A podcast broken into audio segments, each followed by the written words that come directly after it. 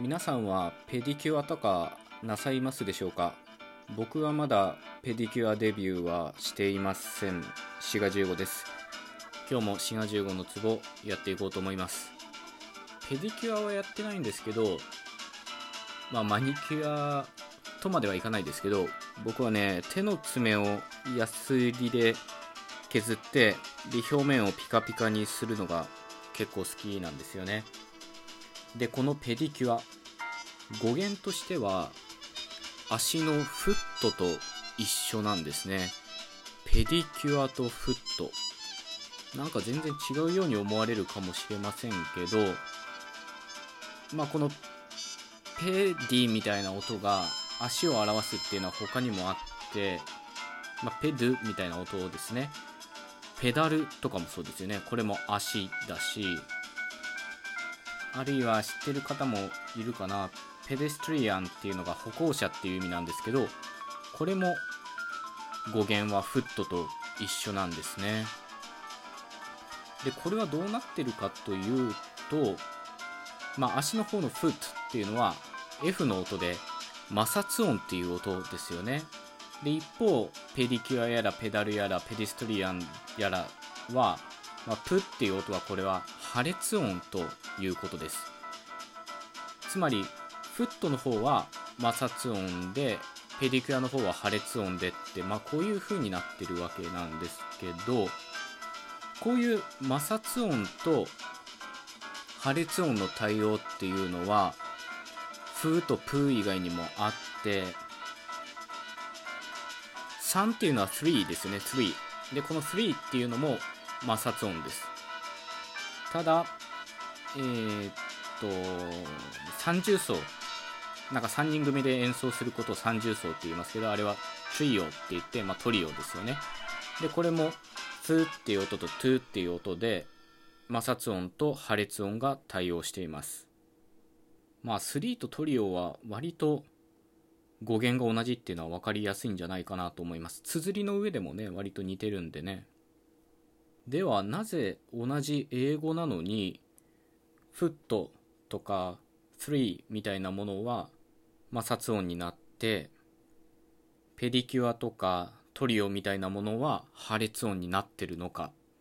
まあこういったことをね今日お話ししてみようと思います。今回のトークはね、まあ思ったより壮大な話で、ペディキュアとフットって語源が同じなんだよね、以上の面白さがあるんですね。英語っていうのは、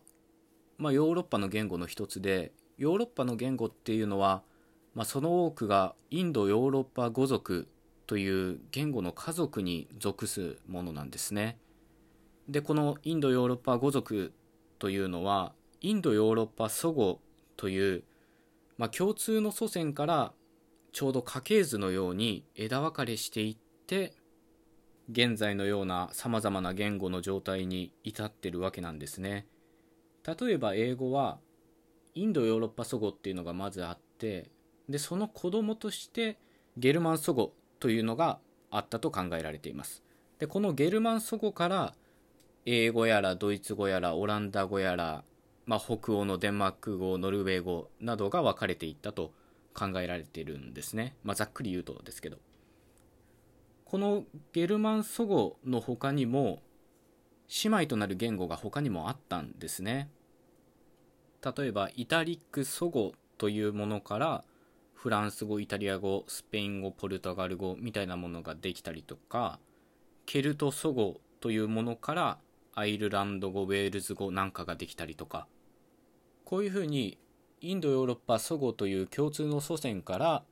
まあ、ゲルマン祖語とかイタリック祖語なんかができてでそのさらに孫みたいな形でね英語ドイツ語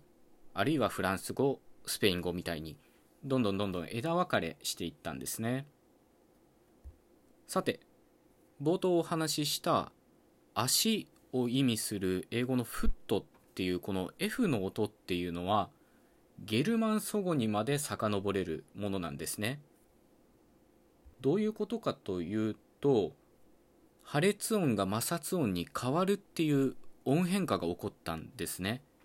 つまりプーみたいな唇を使う破裂音がフーっていう音になったしトゥーっていう音が th で書くようなスーっていう音になったしあるいは K の音がフーっていう音になったりっていう風に破裂音のシーンが全て摩擦音に規則的に変わったんですね。でその時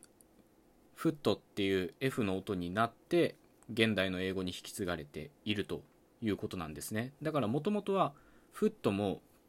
プっていう P の音だったんですね。こういうふうに破裂音が摩擦音に変わったっていうこういった音の規則を発見したのがグリム兄弟のグリムなんですね。兄の方のヤーコプ・グリムです。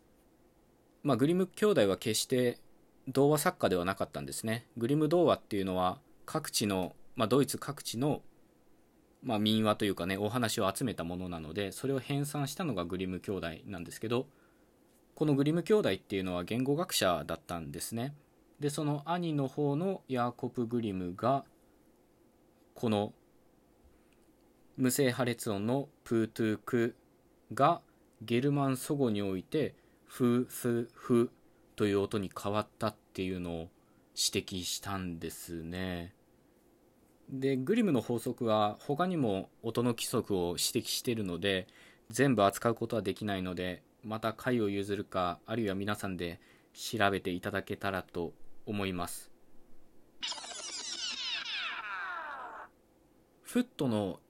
F の音がゲルマン祖語まで遡れる。ゲルマン祖語で、まあ、そういった音変化が起こったっていうのは分かったんですけどじゃあ今英語にあるペダルとかペディキュアとかのこのプっていう音は何なのかこいつらは変化せずに残っていたのかというとそういうわけではなくてこれは借用なんですね。つまりゲルマン祖語ではプっていう音がフっていう F の音に変わったんですけどそれ以外の言語では変わりませんでした。例えばラテン語とか、まあ、あるいはフランス語とかねこの辺りの言語のイタリック系の言語、まあ、あるいはロマンス系の言語ではインドヨーロッパ祖語からプーっていう音はプーのままなのでそれが借用される形でペディキュアとかペダルっていう感じでプの音が残ってるんですね。でそれが英語に入ったので同じ語源だけど音は違う形で、まあ、併存しているということになっています。他にも同じような併存はあってハンドレットとセンチュリーも同じなんですね。両方100の意味がありますよね。であればハンドレットの方はゲルマン祖語に遡れて、